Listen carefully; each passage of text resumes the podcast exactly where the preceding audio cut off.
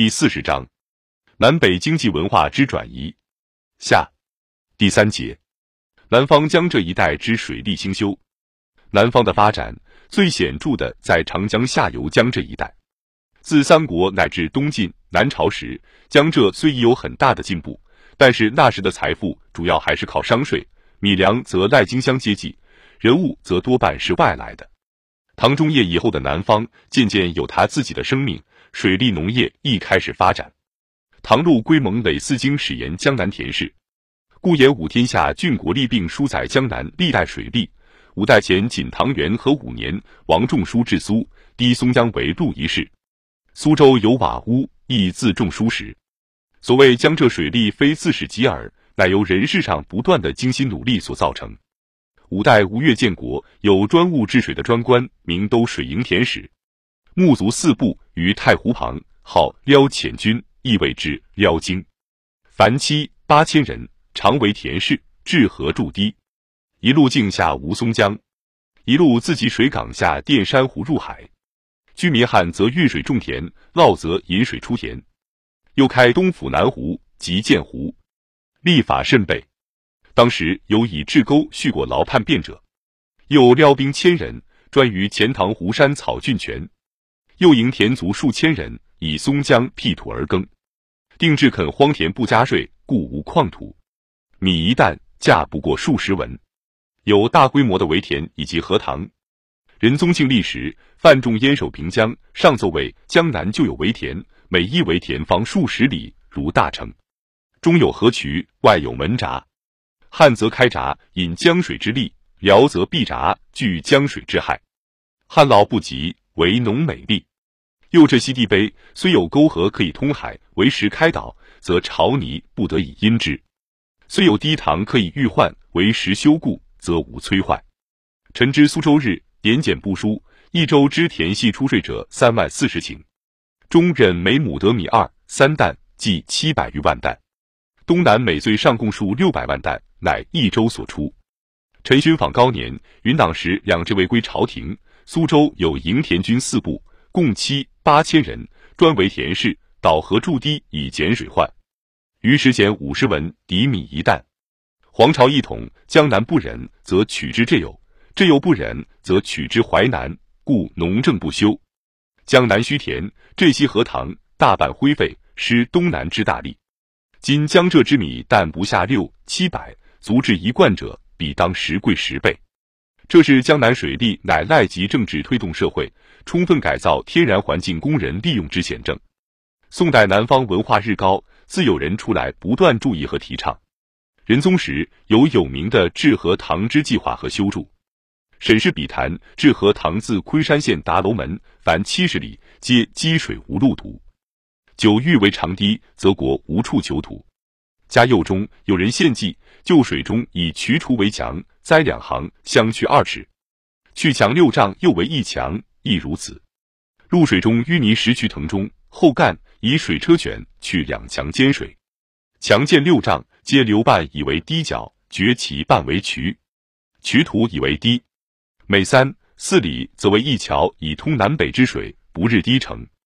按邱宇泉治河塘记，作于治河二年，历时于嘉佑六年，详吴郡志。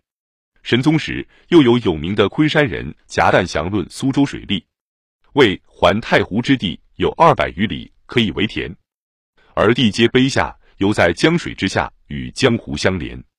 民既不能耕植，而水面又复平阔，足以容受震泽下流，使水势散漫，而三江不能急趋于海。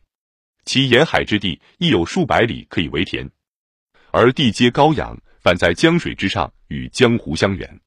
民既不能取水以灌溉，而地势又多溪流，不得触据春夏之雨泽以浸润其地，是环湖之地常有水患，而沿海之地没有旱灾。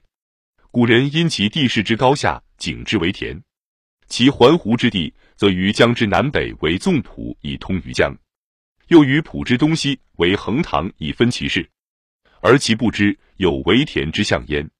其塘浦阔者三十余丈，狭者不下二十余丈，深者二三丈，前者不下一丈。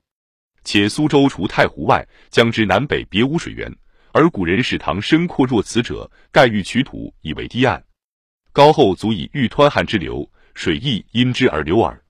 堤岸高者即二丈，低者不下一丈。大水之年，江湖之水高于民田五七尺，而堤岸高出于塘土之外三五尺至一丈，故水不能入于民田，则塘土之水自高于江，而江水亦高于海，不须决泄而水自湍流。故三江长峻而水田常熟，其刚复之地亦因江水稍高，得以泉引灌溉。此古人郡三江至低田之法也。所有沿海高养之地。近江者因江流稍高，可以泉引；近海者又有早晚二潮可以灌溉，故易于沿江之地及江之南北，或五里、七里为一纵浦，又五里、七里为一横浦。其塘港之阔狭与低田同，而其深往往过之。且刚复之地高于积水之处四五尺、七八尺，远于积水之处四五十里至百余里。古人为塘土阔深若此者。盖欲泉引江海之水，周流于刚复之地，虽大旱亦可车泉以盖；而大水之年，积水或从此而泄耳。至于地势溪流之处，又设肛门、雁门、斗门以诸处之。虽大旱强覆之地，皆可耕。此古人治高田蓄雨泽之法也。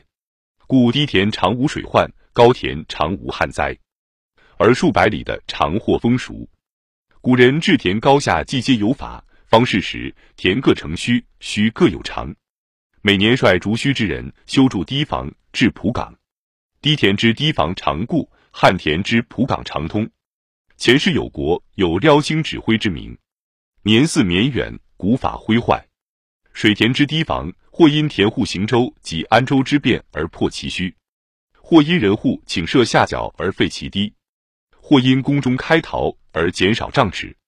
或因田主只收租客而不修堤岸，或因租户立于一田而故淹没，或因掘破谷堤张捕鱼虾而见之破损，或因边虚之人不肯出田与众作案，或因一虚虽完，傍虚无力而连延灰坏，或因贫富同虚而出力不齐，或因公私相吝而因循不治，故堤防尽坏而堤田漫然覆在江水之下。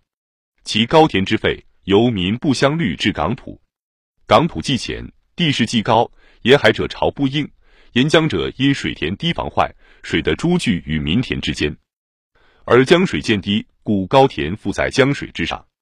至于溪流之处，又因人户避于行舟之便，坏及肛门，不能蓄水，故高田一望即为旱地。于是苏州不有旱灾，即有水患。